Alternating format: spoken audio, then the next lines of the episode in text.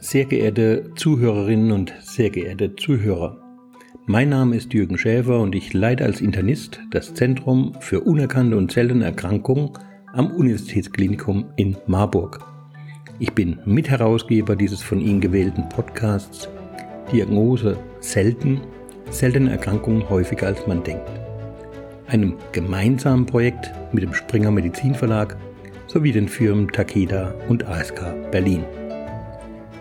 Unser heutiger Gast ist eine wahre Lichtgestalt aus dem Bereich der künstlichen Intelligenz.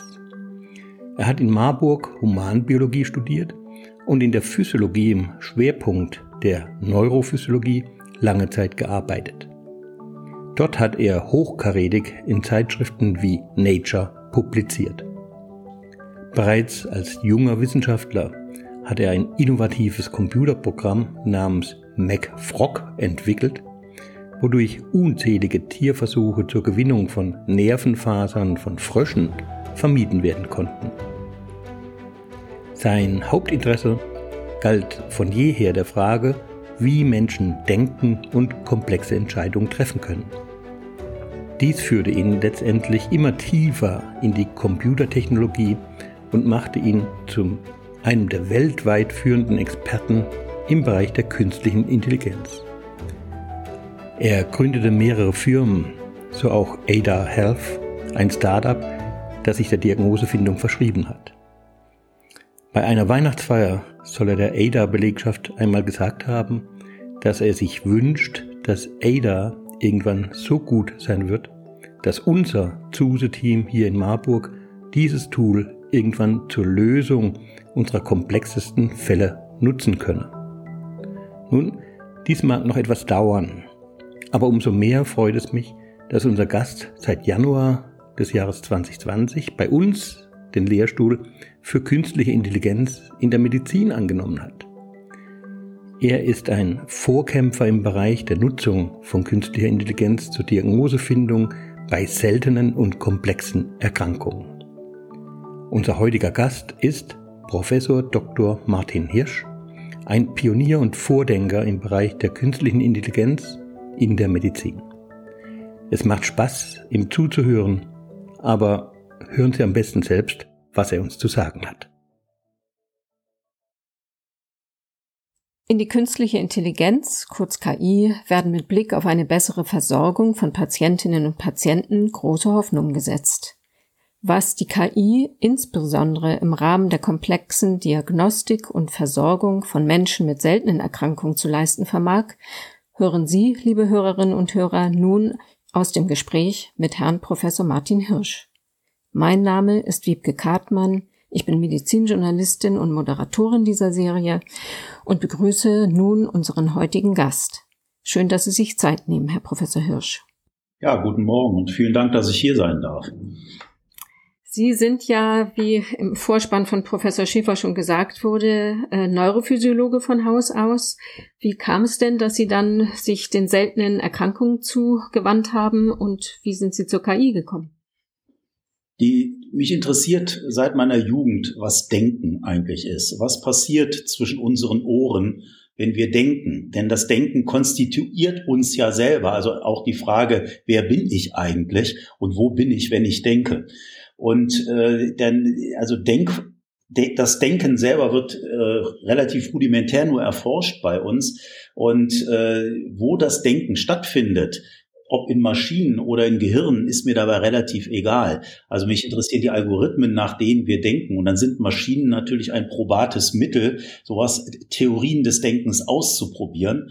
Ähm, und dann interessiert mich aber weiterhin Impact. Also das, woran ich forsche, soll auch einen Effekt in der Gesellschaft haben. Und ähm, da ich schon immer in dem Bereich der Medizin tätig war, ähm, hatte ich dann ein Gespräch mit einem Kollegen, äh, einem Kinderarzt, dem ein Junge wegstarb und er nicht rausfand, was dieser Junge hat. Und dann war es zufällig, traf er einen Kollegen in der Cafeteria der Klinik in München, der ihm den entscheidenden Tipp gab. Und dann kam äh, der Jochen Peters zu mir und sagte, Herr Hirsch oder Martin, das kann doch nicht sein, dass das Leben eines Jungen abhängig ist von einer zufälligen Begegnung in einer Cafeteria. kannst du nicht mit deinen Technologien etwas bauen, was bei uns bei der Diagnosefindung hilft, wenn wir, wenn wir vor einer komplexen Diagnose stehen. Und das fand ich interessant. Und dann habe ich mich sozusagen, das war 2009, ähm, dann auf dieses Thema gestürzt und, äh, und so nahm das dann alles seinen Lauf. Ja? Und äh, künstliche Intelligenz, da ist das künstlich, bezieht sich ja nicht auf Intelligenz, sondern künstlich bezieht sich auf die Plattform, auf der die Intelligenz generiert wird. In dem Fall eine technologische Plattform. Insofern geht es um Intelligenz, um Kon Konzepte und Prinzipien der Intelligenz und wie intelligente Maschinen uns helfen können in der Medizin, in dem Fall die Diagnosefindung zu verbessern. Und da sind natürlich die seltenen Erkrankungen Paradebeispiel, weil wir davon sehr viele haben, die sich kein Mensch mehr eins alle be äh, behalten kann. Und wie soll er sie dann diagnostizieren? Und da können Maschinen äh, den Menschen helfen, da den richtigen Einfall zu haben und die richtige Fährte zu finden. Ja, mit diesem Ansatz sind Sie ja ein äh, Pionier im Bereich der Diagnoseunterstützungssysteme mit Schwerpunkt seltene. Was können diese Systeme denn konkret leisten? Also wie gut ist deren Trennschärfe zwischen einer seltenen Erkrankung und einer häufigen zu unterscheiden? Das ist bei denen natürlich genauso wie bei uns Menschen auch. Ich meine, äh, in der Medizin gibt es so einen Spruch, häufiges ist häufig. Ja, und, ähm, und das ist ja auch richtig. In, normalerweise begegnen mir halt Patienten mit normalen, häufigen Erkrankungen. Aber dann ist da halt auch der eine dazwischen, der eine seltene Erkrankung hat. Und selten bezieht sich ja nur auf die einzelne Krankheit, nicht auf die Gruppe der seltenen Erkrankungen. Denn von denen haben wir 8000. Und von daher haben wir äh, in etwa fünf bis zehn Prozent der Erkrankungsfälle eine seltene Erkrankung vorliegen. Irgendeine von diesen 8000. Und ähm, äh, da kann eine Maschine natürlich, weil sie sich viel mehr Dinge behalten kann als wir Menschen, ähm, helfen und mir, mich darauf aufmerksam machen als Arzt, so nach dem Motto, Martin, äh, ja, dieses Symptombild könnte auch diese häufige Erkrankung sein, aber es könnte eben auch eine seltene Erkrankung sein, und zwar diese hier. Ähm, und da solltest du mal dies und das noch nachfragen oder diesen und jenen Test machen, um diese seltene Erkrankung auszuschließen. Und äh, solche Systeme sollen ja keine Diagnose vornehmen. Das können sie ja auch gar nicht selber tun, weil man dafür immer irgendeine Bildgebung, einen Labortest machen muss. Aber sie können mir gegeben eine Befundlage, einen Hinweis darauf geben, dass sich dahinter auch eine seltene Erkrankung verbergen könnte, so ich die dann als Arzt im Blick habe und eventuell abchecke.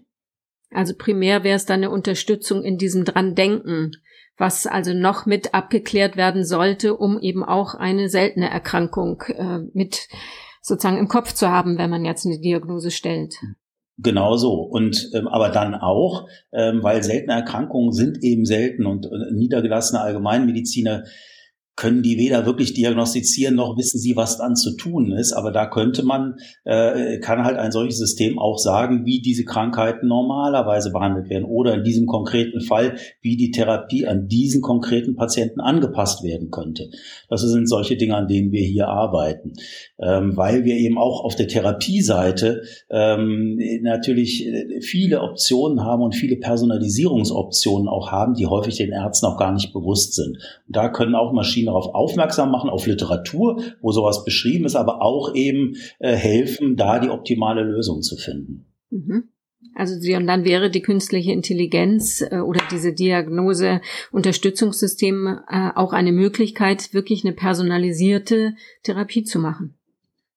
Meines Erachtens nach ist die KI eine notwendige Voraussetzung dafür, weil wir äh, Menschen viel also damit schlicht überfordert sind. Ja, wir, wir, können uns nicht all diese möglichen Therapieschemata merken und wir und wenn äh, und was passiert ist in der Vergangenheit ist, dass die Medizin in immer kleinere Fachsparten unterteilt worden ist, damit man eben äh, mit unseren menschlichen Möglichkeiten wenigstens in einer Sparte noch alles weiß. Aber das ist eben auch keine gute Lösung. Dann, dann, dann ist sozusagen die Aufgabe eines Gesundheitssystems, den Erkrankten genau zu dem Arzt zu finden, der sich da äh, zu, zu leiten, äh, der sich damit auskennt. Das ist zwar sicherlich eine, eine notwendige Herausforderung, bei der KI übrigens auch hilf, helfen wird, aber es ist keine gute Lösung. Und deswegen glaube ich, dass diese Hochspezialisierung werden die KI-Systeme übernehmen und die Mediziner werden wieder etwas breiter aufgestellt sein und mehr so Moderatoren, Scouts und Übersetzer sein zwischen den KI-Systemen und den erkrankten Menschen. Sie haben ja gerade schon angerissen, ähm, dass es eben auch schwierig ist, sich vielleicht über die Zeit all die verschiedenen Symptome, die ja zu bestimmten Zeiten im Krankheitsverlauf auftreten, auch zu merken und dass dann auch bestimmte Teilaspekte aus dem Gedächtnis verschwinden. Ähm, da wäre ja dann eben auch die KI eine gute Lösung, weil alles dokumentiert ist. Ne? Auch, also jetzt sagen wir mal im Patientenverlauf über die verschiedenen Ärzte, die er konsultiert. Ja, genau. Äh, wobei die Datenspeicherung und die Erfassung von diesen Informationen natürlich jetzt kein KI-spezifisches mhm. Thema ist. Ne? Das ist mehr das, das Thema der Patientenakte, der elektronischen Patientenakte. Aber genau, äh, ein, wenn, wenn eine KI eine solche elektronische Patientenakte, in der diese Dinge aus der Vergangenheit auch dokumentiert sind, zur Verfügung hat, dann wird sie nochmals leistungsfähiger. Aber das ist heute ja noch nicht der Fall. Und trotzdem sind solche KI-Systeme, auch wenn sie den Bürger die, oder die Bürgerin beraten, auch schon leistungsfähig. Und das machen die dadurch oder erreichen sie dadurch, dass sie aktiv fragen. das sind keine Systeme, wo ich selber mich erinnern muss an meine Symptomatiken ähm, äh, und die dann da eingebe. Diese Software gibt's auch, aber die, von der halte ich nicht sehr viel aus den, äh, aus den Gründen, die Sie eben genannt haben. Aber die guten Systeme, die fragen aktiv nach. Die lassen zuerst, die fragen mich zuerst, Martin, was äh, beunruhigt dich am meisten? Und dann sage ich, ah, ich habe immer so Bauchschmerzen. Ja. Und dann fragt sie mich, wo genau sind die denn? Wie lange hast du die schon? Ähm, sind die lageabhängig? Sind die morgens stärker als abends? Äh, sind die alkoholabhängig? Sind die und so weiter? Sie macht eben eine gute Anamnese. Und ähm, dann geht sie ja in Resonanz sozusagen oder dann fragt sie Wissen ab, was ich in meinem passiven Gedächtnis habe. Und da weiß ich viel besser Bescheid. Ich erinnere mich dann schon an das Symptom vor vier Jahren oder dass ich da mal kurz irgendwie was, was ich mir immer wieder schwindlig war. Das hatte ich dann aber schon wieder vergessen. Aber wenn sie mich fragt, komme ich, äh, erinnere ich mich halt. Und äh, dadurch kommt man auch schon sehr weit, aber es kostet halt Zeit. Ja, und Ärzte haben heute in einem so hoch durchgetakteten und verwaltungsüberladenen System eben häufig gar nicht mehr die Zeit, eine wirklich ausführliche Anamnese zu machen. Und äh, aber eine KI hat eben diesen Zeitdruck nicht. Ne? Die, die kann ruhig mal 80 Fragen fragen, ähm, bis sie sich ein klares Bild gemacht hat. Und das ist eben auch ein großer Vorteil von diesen KI-Systemen. Mhm. Genau, Sie sprechen jetzt ja schon von einem, das Sie selber entwickelt haben. Sie haben ja im Jahr 2010 äh, das Gesundheits- und Technologieunternehmen ADA gegründet, ADA Health, und die App ADA entwickelt. Ähm, Sie haben schon gesagt, das ist eine Möglichkeit, dass Bürger sich eben mit Hilfe solcher Systeme selber ein Bild machen, was vielleicht los ist. Also für wen ist jetzt die App ADA gedacht und was kann sie im Hinblick auf seltene Erkrankungen leisten? Also die Ada ist eine, ein Chatbot, also man unterhält sich sozusagen mit der wie WhatsApp, ja, und, ähm, und äh, sie war gedacht als ein System, was Menschen zur Seite steht, äh, wenn sie Symptome verspüren und die nicht richtig deuten können. Ähm, und ähm, jeder kennt das, glaube ich, äh, der bisschen älteren Datums ist. Man hat dann so Symptome und äh, ach nee, so stark sind sie, da muss ich nicht zum Arzt gehen. Ja? Ähm, und äh, dann nimmt man die immer so mit in seinem Leben und aber es beschäftigt einen schon. Und da die Schwelle äh, sich darum zu kümmern zu verringern ähm, da, das war das Ziel von so einer App die mir das zu Deutsch einfach zu Hause auf meinem Smartphone erlaubt mal zu gucken was könnte hinter diesen Symptomen stecken.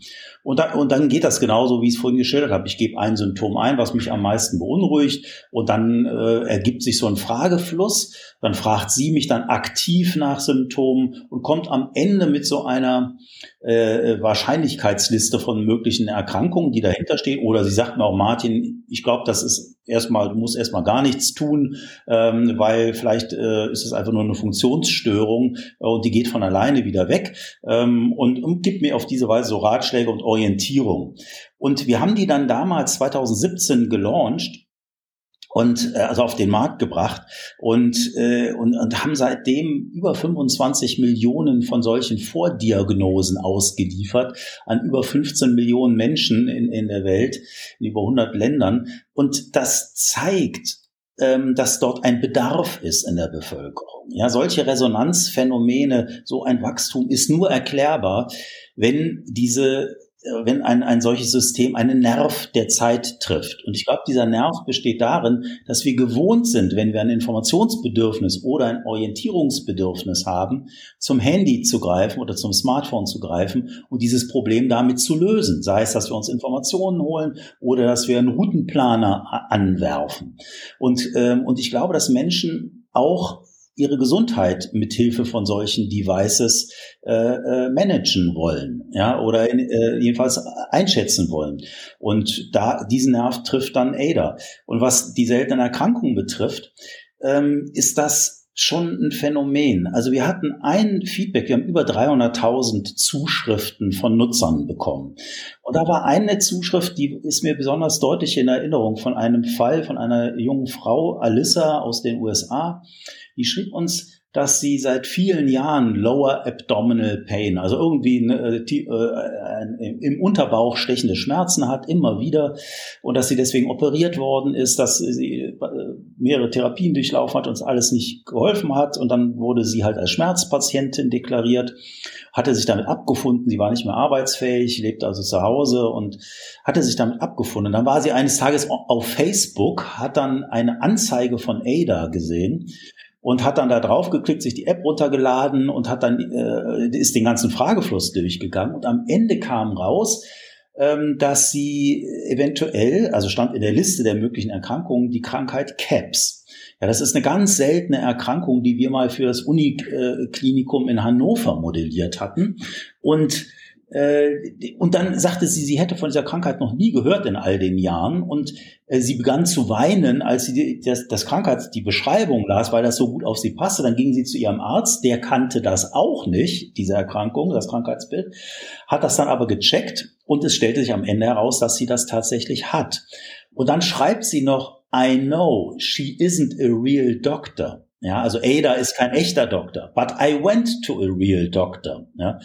Und dann bedankt sie sich beim ADA-Team. Und was daran so interessant ist, ist, sie reflektiert, okay, ich sitze hier nur vor meinem Smartphone. Ja, das ist ein technisches Gerät. Aber sie reflektiert in dem Moment, dass hinter dem technischen Gerät, also ja auch wieder Menschen sitzen, die diese Software gebaut haben. Ja, und, ähm, und dann bin ich mal tiefer reingegangen in diese ganzen Testimonials, die wir bekommen haben. Und dann sieht man halt, auch wenn man dann die möglichen Diagnosen, die ADA äh, dem, dem Nutzer gibt, dass in 10 bis 15 Prozent, ich weiß die neueste Zahl nicht, aber äh, vorletztes Jahr war es noch so in der Größenordnung, der Krankheiten seltene Erkrankungen sind, ja, wo, wo dem Menschen, dem Nutzer nahegelegt wird, äh, mal eine seltene Erkrankung zu überprüfen.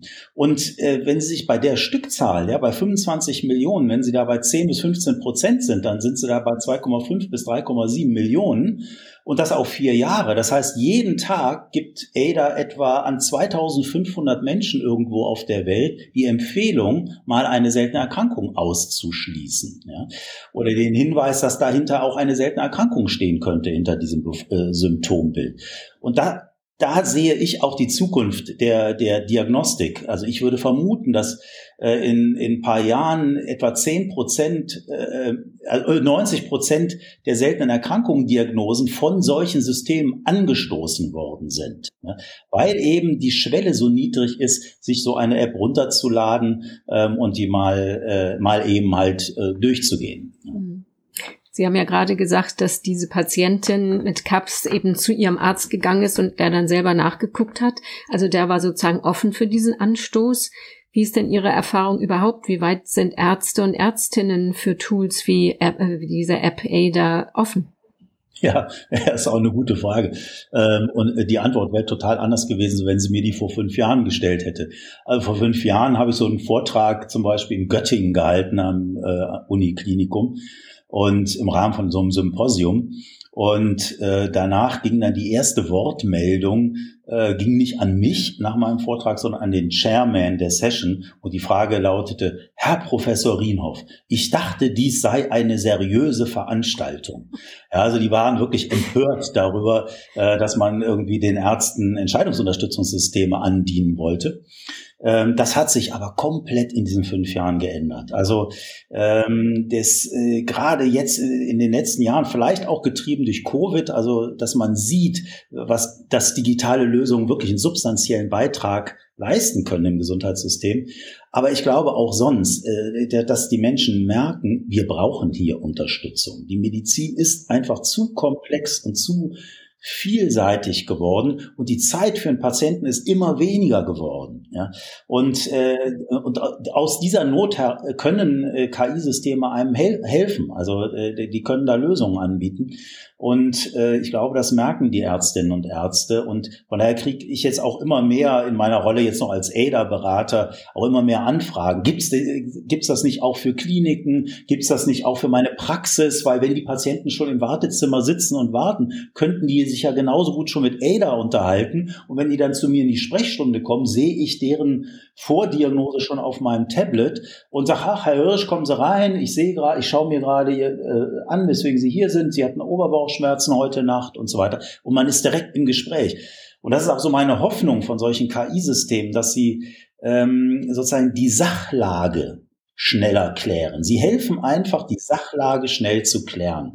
Und äh, Sie können eine Anamnese machen, ohne dass der Arzt dabei ist. Ja, und, und die Anamnese schon fertig auf den Tisch legen. Der Arzt guckt da kurz drüber und dann bleibt einfach mehr Zeit für die menschliche Interaktion. Ja, und äh, von daher, äh, das merken die Ärztinnen und Ärzte auch, dass da Hoffnungsschimmer am Horizont ist. Von daher hat sich das komplett gedreht und ich sehe jetzt bei den guten Ärzten eine sehr große Offenheit und eine aktive Nachfrage. Und die schlechten Ärzte, mal blöd gesagt äh, oder salopp gesagt, die fühlen sich eher bedroht. Ja, und, aber das wächst sich aus. Das ist jetzt ein typisches Übergangsphänomen. In 10, 15, 20 Jahren sind solche Systeme aus den Praxen, Kliniken nicht mehr wegzudenken. Mhm. Ist ja ganz schön, dass sich diese Offenheit entwickelt hat. Und vielleicht könnte man bei den anderen ja ein bisschen anschieben, indem man das mehr so unter ärztlicher Sorgfaltspflicht vielleicht anstößt, dass wenn eben Therapien wiederholt nicht äh, ansprechen oder eben es weiterhin unklar ist, was dahinter steckt, dass sie dann zumindest in so einer Situation sich eines, einer App wie ADA bedienen oder so eines Systems. Ja, das ist, äh, glaube ich, ein sehr gutes Kriterium, äh, ab wann auch ein niedergelassener Allgemeinmediziner mal an eine solche App denken sollte. Diese berühmten Drehtürpatienten, ja, die sozusagen immer nach kurzer Zeit wieder mit denselben Symptomen wieder zurückkommen und sei es auch nur alle, jedes Jahr einmal. Ja, ich erinnere mich sehr gut an einen Fall, wo wir mit dem Deutschen Hausärzteverband ADA testen, getestet haben und damals waren die Ärzte noch sehr skeptisch diesem Tool gegenüber. Und dann hatten wir äh, verschiedenen Ärzten, die, die sich dafür gemeldet hatten, so ein Tablet mitgegeben, um es einfach mal auszuprobieren. Ja, und naja, dann erinnere ich mich so an einen sehr netten Kollegen, der war äußerst skeptisch. Ja, und sagte, nee, eigentlich er braucht sowas nicht. Aber geben Sie es mir mal mit. Ja, so, dann hat er es mitgenommen und dann kam der dann nach sechs Wochen, als wir uns wieder getroffen haben und er sagte dann, ja, es hätte ihn ja schon beeindruckt, weil er hätte eine Patientin, die sei immer wieder gekommen, die sei operiert worden und er dachte, das läge an einem Narbenschmerz und dann gibt er ihr das Schmerzmittel, dann geht die wieder und dann ist, ist wieder alles gut. Und das sei ihm aber immer ein bisschen skeptisch vorgekommen. Ja, dann hätte er mal die Symptome dieser alten Dame in ADA eingegeben. Und Ada hätte gesagt, das wäre ein äh, Nierenstein, also leichter, so ein Nierengries. Ja, so. Und dann sagte er, ups, okay. Ähm, und das schien ihm ganz plausibel zu sein. Und er hat das dann abprüfen lassen. Und es war tatsächlich so. Und da sagt er, das hätte ihm schon zu denken gegeben. Ja, weil er immer in seinem alten Schema, also, und diese, das ist ja auch eine Drehtürpatientin. Die kommt halt einmal im Jahr mit diesen Schmerzen und dann gibt er ihr das Schmerzmittel. So. Und dieses Phänomen, dass wenn ein Patient zwei, dreimal mit demselben kommt, dann sollte man mal ein solches System einsetzen. Das ist ein guter Trigger für sowas. Aber dann muss man auch sagen, brauchen die Ärzte ein Reimbursement. Also die brauchen eine Abrechnungsziffer, wo sie diesen Zeitaufwand, den sie damit verbringen, die Symptome aus der Akte rauszusuchen, da einzugeben, also solange wir die EPA noch nicht haben, äh, muss man das ja händisch tun, äh, dass diese Zeit, äh, dass sie dafür entschädigt werden oder entlohnt werden. Und das gibt's eben in unserem Gesundheitssystem noch nicht. Ähm, aber das ist auf dem Weg. Ich bin, mir, ich bin da optimistisch, dass es solche Abrechnungsziffern in Bälde geben wird. Ja, und ich meine, die elektronische Patientenakte ist ja wirklich jetzt auf dem Weg. Äh, braucht sicherlich noch, bis sie in der Breite wirklich funktioniert, aber der Schritt ist oder diese Voraussetzung ist ja bald erfüllt. Äh, da, da muss man ein bisschen einschränkend sagen, äh, dass das richtig ist, natürlich, aber elektronisch, Elektronik ist halt auch nicht gleich Elektronik. Also eine elektronische Patientenakte ist schon mal gut, weil wir dann alle Dokumente an einem Platz und digital verfügbar haben. Das heißt aber noch lange nicht, dass Maschinen sie lesen können. Und ähm, damit Maschinen sie lesen und verstehen können, braucht man sogenannte semantische Annotate. Ja, ähm, das heißt, es muss semantisch eindeutig sein, das Wort, also auch aus Maschinensicht. Die Bedeutung, die hier gemeint ist, muss klar sein. Und das ist leider in der EPA in der ersten Version und auch in der zweiten noch nicht vorgesehen. Das ist erst in der Version 3 vorgesehen, die so 2023, 2025 irgendwann kommen soll. Aber Sie haben vollkommen recht, es ist auf dem Weg und wir müssen es einfach noch ein bisschen gedulden. Aber ab dann, so ab 2025 bin ich guten Mutes, dass wir semantisch eindeutige, also ontologiebasierte EPAs haben. Und dann ist das Feld geebnet, der Boden geebnet für KI-Systeme. Dann können die richtig äh, mit anpacken. Mhm. Ein Thema in der Entwicklung dieser KI-Systeme ist ja auch die Datenerfassung oder Erhebung und Verarbeitung, weil das natürlich sensible Patientendaten sind und damit das Thema Datenschutz, was in Deutschland ja eine ganz große Rolle spielt, ähm, auch ähm, berücksichtigt werden muss. Wie können Sie sich das vorstellen, wie man das lösen kann, das Problem zwischen eben die Bereitstellung von Daten, was ja allgemein gesagt wird, dass die Patientinnen und Patienten mit seltenen Erkrankungen das sehr bereitwillig machen, aber gleichzeitig wollen sie ja wahrscheinlich doch eine gewisse Hoheit über die Daten behalten. Also wie kann man das Thema auflösen? Das ist natürlich eine komplexe Frage, die eigentlich eine ganz eigene Podcast-Sendung füllen äh, würde. Ähm, die, da muss man unterscheiden. Also das eine ist, dass ähm, ich bei den heutigen KI-Ansätzen, die sehr stark Machine Learning basiert sind, immer große Datenmengen brauche, um meine künstlichen neuronalen Netze zu trainieren. Ja, das ist die eine äh, Seite der Medaille. Und deswegen ist der Ruf nach vielen Daten so laut, äh, weil man eben, um solche, die, die heutigen Ansätze von KI zu trainieren, viele Daten braucht. Und leider reichen da nicht nur die Daten, sondern die Daten müssen auch eine hohe Qualität haben und sie müssen von Experten gelabelt werden. Das heißt, die Experten müssen in den Daten der Maschine aufzeigen, wo die pathologischen Dinge sind. Und dann muss die Maschine bei diesen gelabelten Datensätzen sozusagen versuchen, selber Kriterien rauszufinden, nach denen sie diese Stellen eindeutig identifizieren kann. Ähm, und äh, da das der dominierende Ansatz für KI heute ist, schreien alle nach so vielen Daten. Ich persönlich halte von diesem Ansatz nicht sehr viel. Ja, das ist nur ein kleiner Teil der KI. Und ich hatte in der Firma vor ADA genau diesen Ansatz in der Biomedizin auch verfolgt und habe dann aber gemerkt, dass die Medizin ein sogenannter Sparse Data Room ist. Das heißt, das ist ein sehr dünn besiedelter Datenraum. Wenn Sie an die seltenen Erkrankungen denken, wenn Sie an Multimorbiditäten denken. Ähm, wenn Sie an die neu eingeschleppten Erkrankungen denken, ja, die jetzt plötzlich hier durch Klimawandel und Migration zu uns äh, kommen, das sind ja alles Dinge, ähm, die dafür bräuchte ich jeweils sehr viele Datensätze, um solche KI-Systeme zu trainieren. Und die werde ich in einem kleinen Land wie Deutschland nicht in genügender Anzahl zur Verfügung haben, egal wie ich mir Mühe gebe. Und selbst wenn wir sie hätten, bei diesen Arten von Ansätzen sind die Chinesen uns immer überlegen, weil wir einfach viel weniger Datenschutzskrupel haben. Sie haben viel mehr Menschen und sie haben ein semi-autoritatives System, was einfach die Daten sich nehmen und darauf rumrechnen kann. Deswegen habe ich damals bei Ada einen anderen Ansatz gewählt und nur aus aufgrund dieses anderen Ansatzes ist Ada so leistungsfähig geworden. Und das ist eine sogenannte hybride KI. Das heißt, ich kombiniere solche Machine Learning Ansätze mit modellbasierten Ansätzen. Das heißt, Zusammen mit Experten modellieren wir in einer bestimmten Art und Weise eine Krankheit. Das kann jeder normale Mediziner kann ein solches Modell lesen. Ähm, das heißt, er versteht es und die Maschine versteht es halt auch. Ja, und dann haben wir und und das und das geht dann auch schon mit einer Einzelfallbeschreibung. Ja, also das heißt, eine, ein solcher Ansatz einer hybriden KI ist in der Lage, anhand eines Beispiels richtig was zu lernen. Und dann brauche ich nicht tausende von gelabelten Datensätzen.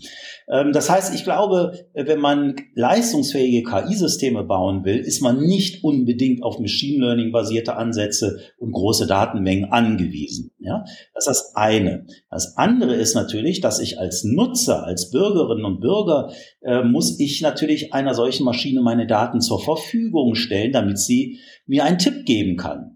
Und spätestens dann wandern hochsensible, persönliche, auch intime Informationen von mir in die Maschine. Und da sollte ich mir als Nutzer schon sehr genau überlegen, welcher Maschine ich da welche, was erzähle. Ja, wie seriös ist der Anbieter hinter dieser App oder dieser Web-Applikation? Ähm, weil man ist häufig in seiner Not, eine Lösung zu finden, doch bereit, wirklich auch die Daten zu teilen und wird dann latent auch unvorsichtig. Und ich persönlich, aber das ist jetzt meine persönliche Meinung, möchte meine persönlichen Gesundheitsdaten oder man denke auch an genetische Daten weder auf privatwirtschaftlich organisierten Servern wissen, noch auf staatlichen Servern. Ja? Sondern ich hoffe, dass es äh, alsbald äh, neutrale Trägerschaften geben wird, also eine Stiftung deutschen Rechts oder sowas, die sagt, ich, ich nehme deine Daten entgegen und hüte sie sehr also wohl. Und dann gibt es also verschiedene Datentreuhänderdienste, die da drauf sitzen sollten und sogenannte Consent Management Systeme, die man da draufsetzt. Ähm, und wenn man ein solches vielschichtiges Modell hat, also irgendeine neutrale Institution, die auf die Daten aufpasst und da drauf zwei Management-Layer, der eine guckt, äh, äh, macht einen Datentreuhänderdienst, also guckt, ob derjenige, der darauf zugreifen will, bestimmte Zertifikate hat und ob ich den dazu autorisiert habe. Und zum anderen ähm, halt eine komplette physikalische Entkopplung der privaten Daten von den medizinischen Daten, bla bla bla bla. Wenn ich einen solchen Service habe, dann glaube ich, ist der Weg frei. Aber bis dahin dauert es einfach noch ein bisschen und äh, bis dahin sollte man sich sehr genau anschauen, wem man da seine Daten anvertraut und gucken, womit verdient er eigentlich sein Geld und äh, verkauft er eventuell meine Daten halt weiter. Ja, genau. Also da ist Vorsicht einfach in den nächsten Jahren noch angesagt. Mhm. Aber wenn es eben so eine geschützte neutrale Stelle gäbe, dann bestünde ja auch die Möglichkeit, dass äh, unter Umständen auch Forscher Zugriff hätten, um Versorgungsforschung weiterzutreiben oder auch eben für klinische Studien dann vielleicht die wenigen Patienten zu finden, die man braucht für so eine Studie. Ähm, das wäre genau. dann so ungefähr der Weg. Wie sehen genau. Sie es dann mit Registern? Also Register halten Sie in dem Sinne auch für datensicher, dass das dann eingespeist würde? Oder wie würden Sie mit ja, den viele, Daten äh, umgehen? Die Mehrzahl der Register sind ja, enthalten ja nur anonymisierte Daten. Ja, und von daher äh, halte ich die für sicher. Bei seltenen Erkrankungen äh, das ist das natürlich tricky, ja, weil wenn ich nur drei Fälle in Deutschland habe, weil die Krankheit eben so selten ist, dann kann ich äh, also dann müsste ich das, äh, die, die, die Beschreibung des Falls so verstümmeln, ähm, damit die Person nicht mehr identifizierbar wird, dass es dem Forscher auch nichts mehr nützt. Also seltene Erkrankungen sind da immer so ein Grenzfall äh, beim Datenschutz. Aber meine Erfahrung ist, dass wenn man mit diesen Menschen redet und sagen äh, und denen erklärt, seid ihr bereit, eure Daten sozusagen zum Wohle der Wissenschaft und zum Wohle auch der anderen erkrankten Mitbürgerinnen und Mitbürger zu spenden und ähm, und zwar in ihrer Gesamtheit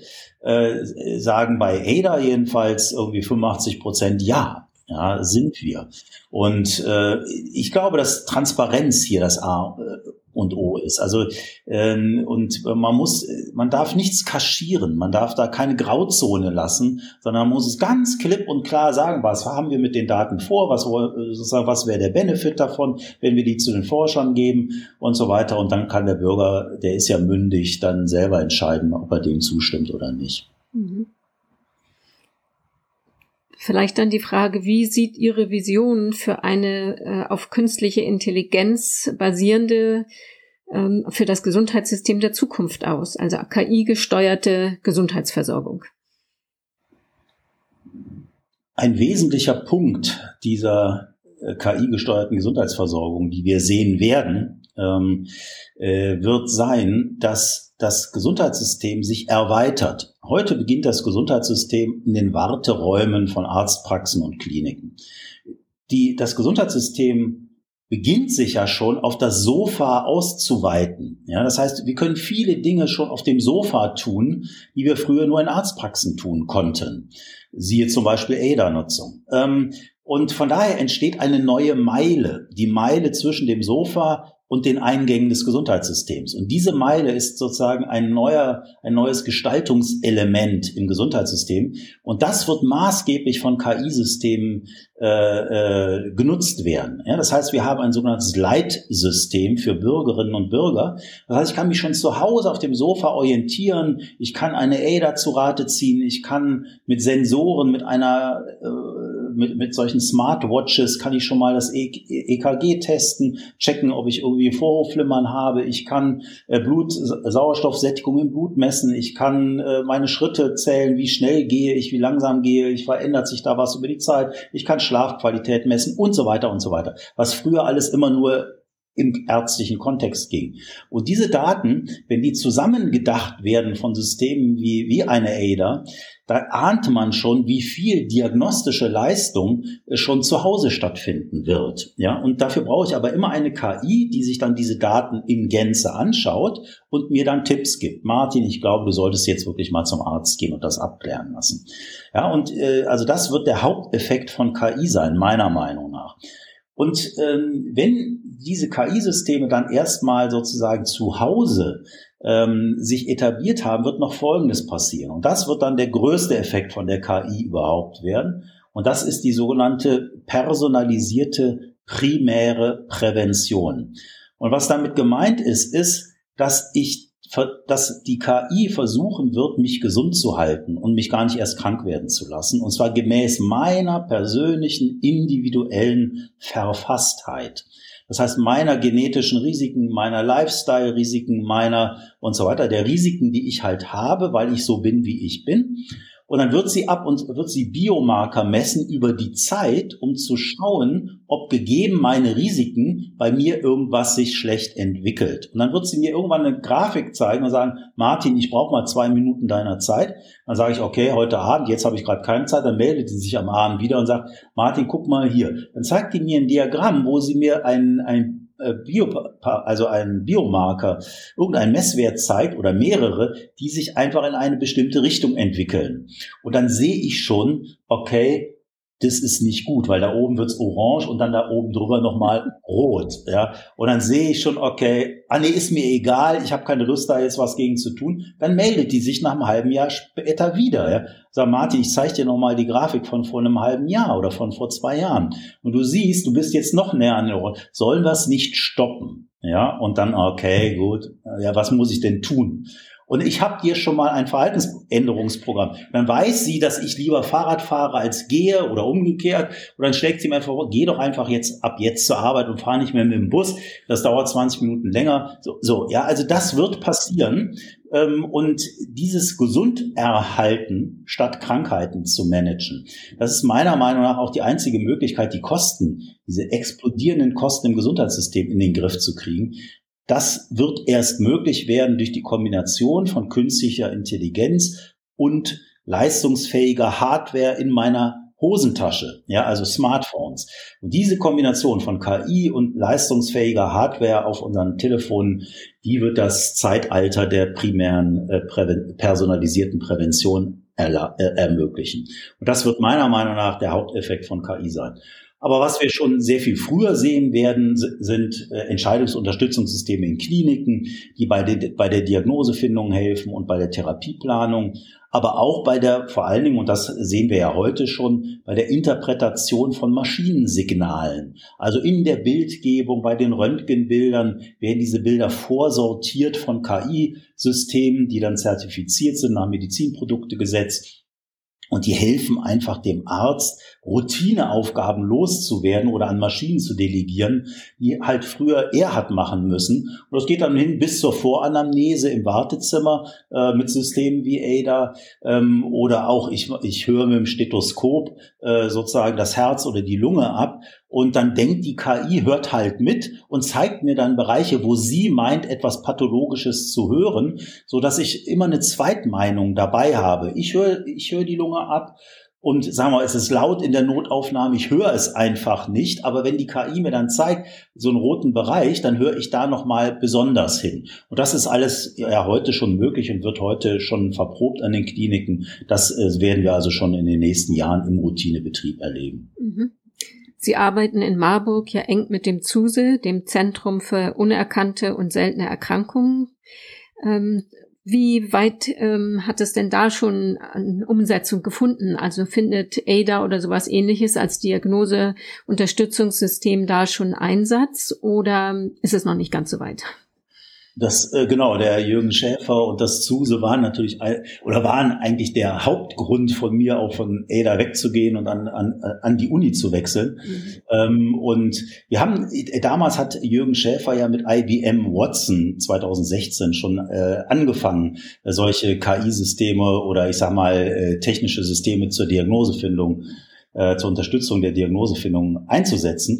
Und ich hatte dann damals, weil leider ja IBM jetzt hier schon in Marburg tätig war, hab ich, bin ich dann zur MHH, also nach Hannover zur Uniklinik gegangen und habe dann mit Frau Professor Wagner ähm, auch schon solche Systeme dann entwickelt. Und dort haben wir tatsächlich auch retrospektive Validierungsstudien bei seltenen Erkrankungen mit solchen Clinical Decision Support Systemen gemacht, haben das auch 2019 veröffentlicht. Und das war schon sehr eindrucksvoll. Ja, also wir konnten zeigen dieser Studie, dass äh, in, in 65, knapp 65 Prozent der Fälle ADA, also die Diagnosezeit drastisch verkürzt hätte. Ähm, zum Teil auch wirklich dramatisch. Also im dramatischsten Fall waren es 27 Jahre. Das heißt, äh, ein Patient, der 2015 von Frau Wagner eine Diagnose bekommen hatte, schon der Arztbrief von vor 27 Jahren war so eindeutig aus Sicht einer KI, dass die KI damals schon empfohlen hätte, die und die seltene Erkrankungen abzuklären. Ja, nur auf der Basis der Daten, die im Arztbrief standen. Und, äh, und das wären 27 Jahre schneller zur Diagnose gewesen, ja, oder der berühmte Herr K., der ja auch publiziert worden ist, bei dem waren es, glaube ich, 17 Jahre. Das sind natürlich Extremfälle, aber von denen gibt es leider schon eine ganze Menge. Und äh, da konnte man dann halt zeigen, dass das äh, medizinisch äh, in, in, in solchen Rare Disease Zentren oder Zentren für seltene Erkrankungen doch einen erheblichen Impact hätte.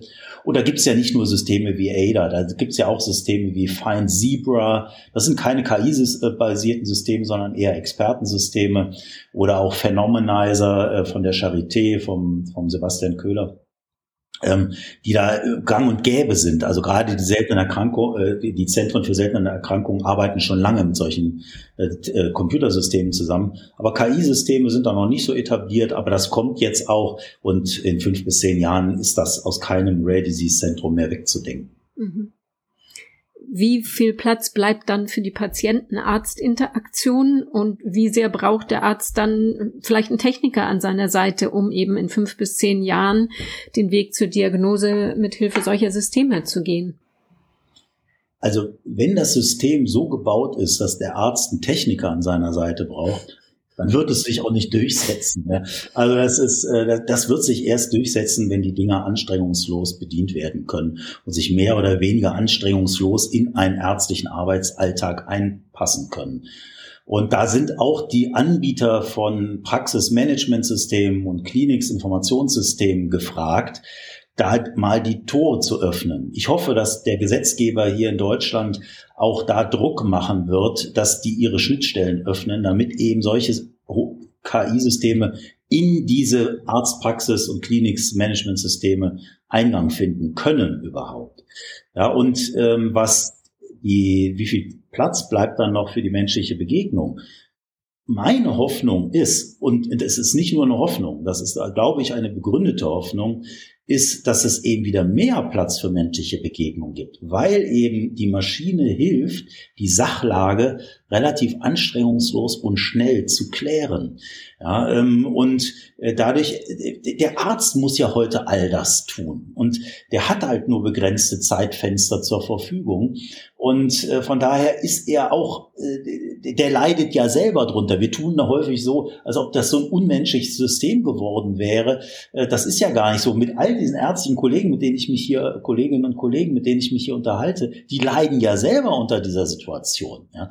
Aber das System ist halt irgendwie so ver, ver, verzurrt, dass diese Zeit nicht mehr da ist. Und da hoffe ich tatsächlich, dass KI eben wieder frei Zeiträume, freie Zeiträume schaffen wird, in der der Mensch, äh, Arzt mit dem Mensch, Patient interagieren kann und man sich auf menschlicher Ebene begegnet.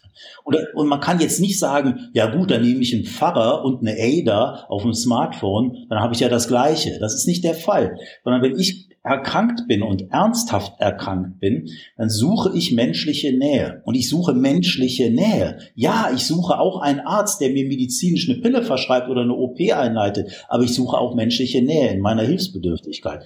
Und da ist mir das am liebsten, wenn ich einem Menschen begegne, von dem ich weiß, der hat mehr medizinische Kompetenz als ich. Zu Deutsch, der hilft mir, jetzt die richtige Entscheidung zu finden.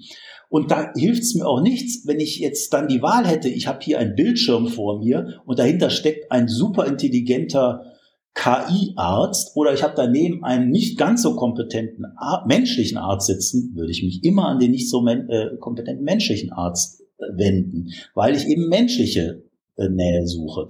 Und die beste aller Welten ist natürlich an das Gespann. Ja, und daran glaube ich fest. Also ähm, ist, und ich glaube, das wird so weit gehen, dass wir, wenn wir ernsthaft erkrankt sind, eher skeptisch sind, wenn der Arzt, der mich behandelt, solche Systeme nicht benutzt. Das heißt, ich werde als Patient irgendwann auch erwarten, dass äh, man sich gemeinsam über einen Bildschirm beugt und sich da meinen Fall mal anschaut ja, ähm, und gemeinsam den diskutiert. Und der Arzt hilft mir, diese Informationen richtig zu interpretieren und eine gute Lösung zu finden, an die ich glauben kann. Ja. Und dafür brauche ich jemanden, der mir hilft. Weil Medizin ist fast nie ein deutlich, sondern Medizin ist fast immer mehrdeutig, sowohl bei der Diagnosefindung wie auch bei der Therapieplanung. Es ist eben nicht so, es gibt nicht die richtige Therapie, sondern äh, bei komplexen Erkrankungen gibt es mehrere Therapieoptionen dann ist es eine Moderatorenfunktion. Die Maschine kann immer nur die Optionen aufzeigen und mir sachlich richtig darstellen. Aber welche, für welche ich mich entscheide, ist immer, da brauche ich, ist es immer ein, eine Entscheidung von mir. Und die zu finden, äh, da wird, muss mir jemand helfen. Ja, und das wird der Arzt sein. Mhm. Das klingt für mich zumindest beruhigend, dass es eben den Menschen als Arzt da weiter geben wird und äh, aber eben auch die Chancen der künstlichen Intelligenz äh, genutzt werden können in der Zukunft. Sie hatten jetzt gerade gesagt, äh, diese Schnittstelle sozusagen von Praxismanagementsystemen oder Klinikmanagementsystemen, dass die mit der KI interagieren können, da fehlt's noch. Vielleicht als Abschlussfrage die Frage, wenn Sie jetzt äh, ein Mittagessen mit dem Gesundheitsminister hätten, momentan Herrn Spahn oder dann der Nachfolgerin oder dem Nachfolger, was wäre Ihr Wunsch an ihn, damit Ihre Vision von künstlicher Intelligenz wirklich greifen können? Also ich bin ja großer Spahn-Fan an der Stelle, äh, weil, weil er wirklich in den letzten Jahren enorm viel für die Transformation, auch die digitale Transformation des Gesundheitswesens getan hat. Äh, von daher sind da gar nicht so viele Wünsche offen. Ähm, allerdings, was ich jetzt gesehen habe mit dem Krankenhauszukunftsgesetz, äh, was ja auch äh, hohe Wellen schlägt, da würde ich mir nochmal eine fokussiertere Version, Zweitauflage wünschen, die sich ganz speziell nur um Entscheidungsunterstützungssysteme in Arztpraxen und Kliniken kümmern. Äh, und damit, äh, da ist diese Schnittstellenproblematik, die wir eben besprochen haben, inkludiert. Das heißt, Druck, auch gesetzlich, äh, gesetzliche Rahmen zu geben, wo man Druck auf die Praxismanagementsystemanbieter und, und äh, KISS-Anbieter äh, ausübt, dass sie diese Schnittstellen zur Verfügung stellen und dass das alles auf ein solides, solides semantisches Fundament gestellt wird. Und dass die Kliniken und die Arztpraxen ähm, sozusagen dafür die Voraussetzungen schaffen, dass diese semantischen Fundamente gegeben sind, auf die man dann solche KI-Systeme aufsetzen könnte. Das halte ich für ganz wichtig. Und ähm, der, ein zweiter Wunsch wäre, dass man ein bisschen mehr erforscht, das künstliche Denken, ja, und eben nicht nur so ein datengetriebene, so ein Datenwahn, den weiter äh, be befeuert durch immer mehr Förderprogramme, sondern dass wir Deutschen sind das Land der Dichter und Denker, ja, äh, dass wir uns mehr auf die, auf das Denken und die Algorithmen und die wirkliche KI konzentrieren und da mehr Förderprogramme speziell auch für den Gesundheitsbereich aufzulegen, zusammen mit dem BMBF zum Beispiel, also dem Forschungsministerium, das wäre dann, glaube ich, so mein Wunsch. Mhm. Und gibt es noch einen konkreten Wunsch mehr mit Blickrichtung auf die Patientinnen und Patienten mit seltenen Erkrankungen? Die sind da natürlich mit drin. Ja, äh, sozusagen das, was mhm. ich eben geschildert habe, sind die technologischen notwendigen Voraussetzungen, damit eben die Menschen mit seltenen Erkrankungen schneller zu ihrer Diagnose und zu einer personalisierteren Therapie kommen. Ähm, aber um da, da Maschinen äh, zu ermöglichen, uns zu unterstützen, uns Ärzte. Dafür brauchen wir halt diese Voraussetzungen, die ich eben genannt habe. Von daher hängen die Dinge da eng zusammen. Mhm. Ja, damit sind wir dann am Ende des heutigen Podcasts angekommen. Vielen Dank für diese interessanten Einblicke in die Chancen und Möglichkeiten der künstlichen Intelligenz, eben mit Schwerpunkt auf Intelligenz und nicht Datensammlung. Ähm, dann wünsche ich, dass ganz viel von dem, was Sie jetzt angesprochen haben, äh, bald äh, umgesetzt werden kann und den Patientinnen und Patienten zugutekommt. Ähm, also ich bedanke mich für das Gespräch und wünsche Ihnen alles Gute für den weiteren Weg, die KI in Deutschland auf den Weg zu bringen. Ja, vielen Dank.